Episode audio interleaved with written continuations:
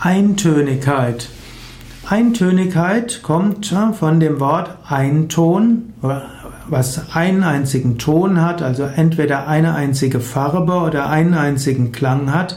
Das kann man als eintönig empfinden. Man kann es als eintönig empfinden, man muss es aber auch nicht.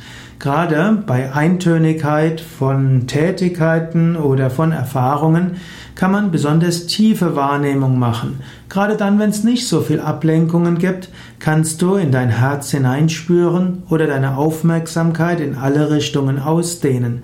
Gerade dann, wenn es mal Eintönigkeit gibt, kannst du deinen Geist zur Ruhe bringen und in der Ruhe die Tiefe des Lebens erfahren.